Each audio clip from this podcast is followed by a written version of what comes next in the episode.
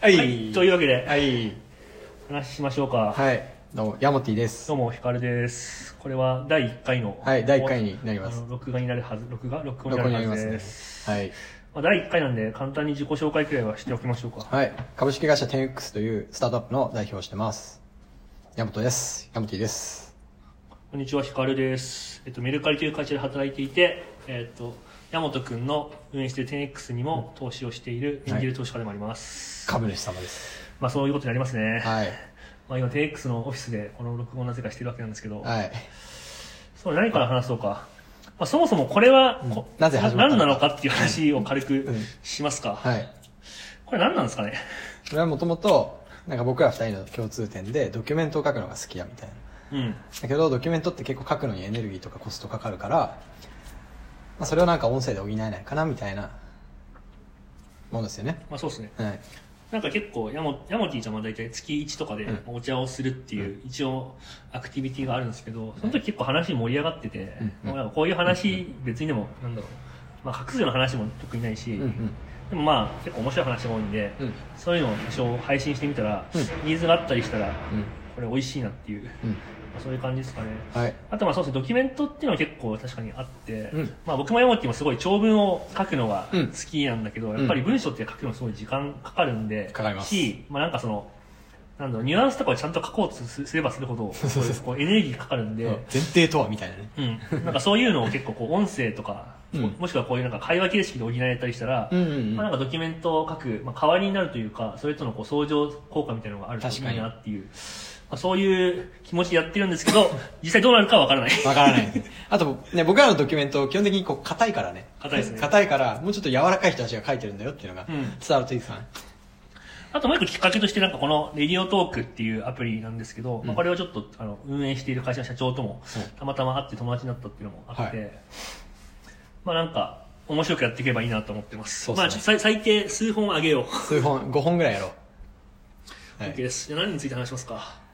まあ、ドキュメントについて話しますかじゃあドキュメントについて、はいうん。共通項なんでね。共通項。うん。もともと僕とヤモティの出会いも割とドキュメントみたいなところがあそうりでますすねからね。。そうですね。僕が入社して、こう、メルカリはすごいビキの会社で、社内ドキュメントがめちゃくちゃリッチだったんですけど、その中でこう入社して初日に、えー当時すごい話題だったのが、2016年の夏ぐらいにメルカリの US でものすごい招待爆発が起きて、うん。急にそのアプリのランキングで、なんかポケモン GO の次にいるみたいな事件が起きたけど、誰も要因が分かってない。うん。でそれの分析をした、えードキュメントをヒカルさんが作ってるのを見てこれすごいなっていうので僕がスラックで DM して2日目とかにはいはいはい。お茶したっていうのが初めですね確かに、うんああ懐かしい、うんなんか思い出し てきた多分あの時ヤモティは、まあ、新規事業の、まあ、メルカリ、まあ、メルカリアッチっていう新規事業のサービスがあったんですけど、それで結構、まあ、検索みたいなところが機能としてやっぱ結構コアになるっていうまあ、多分ヤモティはその検索の行動みたいのとうん利権書の関係みたいなの確か調べてて、うんうんうん僕も当時その US のサービスを分析したんだけど、そうかもその僕も結構検索とリテンションの関係みたいなのに興味があって、うんそういうのを結構ウィキとかで書いてたら、うんうん山木がその相談をしたいみたいな感じでそうか話してた気がするんあですそよねの内容を完全に忘れてました本当に 本当に、うん、うん、忘れてた今思い出しましたマジっすか3年前の記憶をそうなんだ多分僕は今まだメルカリいるんで当時の多分あのスラックとかまだそ残うでってすよるんねで、うん見ればちなみになんか僕とヤモティの記念すべきうん第1回目の DM の内容みたいのは、うんあの僕ノートに上げてますんおで、おエモいエモいエモいそういうのなんか、僕も、僕もノート多分1年ちょっとくらい前に初めて書き出して、それまでちゃんとなんかブログみたいなの書いたことがなかったんだけど。聞いたくぐらいらい聞いたくらいかな。聞いたあれなんでやってたんですか聞いたは、まあ明らかに、あ、でも2個ですかね。うんやっぱその、僕って結構物事勉強するときにうん、こう、散らかりやすいんですようね。んなんか割と雑多に仕入れて、うんうん雑多に分かったつもりになって、うんうんうんまあ、大体80%くらい果てるみたいなところえがめっちゃわかるあるんですよね。でも、なんか、どっかに形としてアウトプットするっていう目標を持ってると、うんうんうんまあ結構人から指摘されるのが、はいはいまあ好きじゃないんで、うんうんなるべく頑張って、こう、うん細かいところまで仕上げようとするとか、うんうんまあちゃんと自分なりにこう精精なんだろうまあ精度上げようって思って、うんで普通にあと書いておくと便利だしねなんか、うんうんまあ、結構当時は聞いたで、あのうんパンダスっていうかその、まあ、改造の記事とか書いたけど、うんうん普通に数年経ってから自分で自分の記事を参照したりとか、うんうんあるし、うんうんっていう、まあ、そういうなんかそのアウトプットのためっていうのは一つ、うんうんでもう一個はまあ明らかにその認知を取るためみたいなところかな、うんうんそうですよねまあなんか情報を自分からこう外に外のハードディスクに置き換えておくみたいなはいはいはいはい効果が明確にあるのと、うんまあ、あとはその こう今そのライブでその場にいない人たちになんかその情報あをあそうですねアーカイ伝えるブとかうんシステムというか、うん、そういう点でめちゃくちゃ有用っすよね、で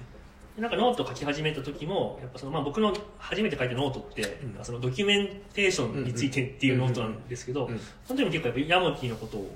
ありがたい思い出して書いてるのが あって、うんまあ、それはそのヤモティとのつながりがドキュメントで生まれたっていうその感謝の気持ちと、うんうんまあ、あとヤモティ自身が結構ドキュメントを書くっていうところで、うんまあ、ちょっとそういうところ真似したいなと思ったああありがたいやあのそうですねヤモティのドキュメント、まあ、ウェブ上に大量に転がってると思うんだけどそうっすね今はもう自ブロ社グ自分のドメインでやってるんです自分のドメインでで自分で普通に CSS とかも書いてあメンテしてますね、あ確かにうん、あの GitHub ページスっていう GitHub のあーホスティングサービスでめちゃくちゃ楽なんですよ運用が、えでマークダウンで書けるしー確かにそうなんかその文章の時のプラットフォームの選択の話でもじゃしいやそれめっちゃあるああるれめちゃくちゃある僕も正直全部試してますからねああなるほどそうなんか例えば初めはなんだろう待って待って深多分山本の話深くなるからちょっと僕から話していい、あいいよいいよ僕はもうなんか 明らかにノートしか使ってなくてあそうなんだあでもなんか僕も書こうと思って、うん大体のやつを失敗してるんですよ、うーんで僕結構その文章も書いてないくせに、うん初めから背景がどうとかわかるこうテーマがどうとか わかる掘りすぎちゃってカスタマイズ性があるものって、うん基本的にはもう最初のハードルで潰れるタイうプで、ーんでノートは、まあ、それをいい意味で許してくれないというか、うんうんまあ、基本的にはもうそのプレーンなまま使うっていうのがうんうんうんノートの思想だし、うんなんかそれに沿って書いたらうん結構スルッと書けて、うんまあ、文章を書くこと以外にあんまりすべきことがないすべきことがないから、うん頭使わなくてよかったっていうのと、うんうんうんあとは今はあの普通にノートを外からちょっと手伝ってて、はい PM っぽいことやってるんですけどああそうっすよね、はいえ何グロースコモングロース戦略コモンなんかグロース戦略顧問っていう名前になってて、まあ、それはそれでちょっと話したんですけど、はいそうでも実際やってることは、はいなんか上流のプロダクトマネー、まあ、プロジェクトマネージャーなんですかね、うんうん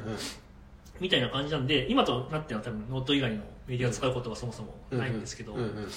でもまあそれくらいかなだからありとあらゆるものを試した上で、うんそのす全ての要素の中でベス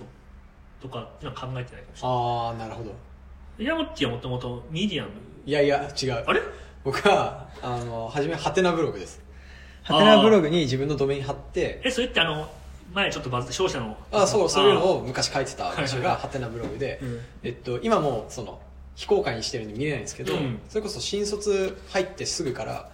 なんか商社入ってすぐからそこでブログずっと書いてましたああ長いねじゃあでそこでメメルルカカリリ入文る章同じだもんねそう変わってないん ですよメルカリ入るまでずっとそこで運用してきてあそうなんだそうハテナブログも一応そのプロみたいなのに入るとはいはい CSS か書き換えれたりするんうで、んデザイン凝ったり、うんなんかあのフォントをあの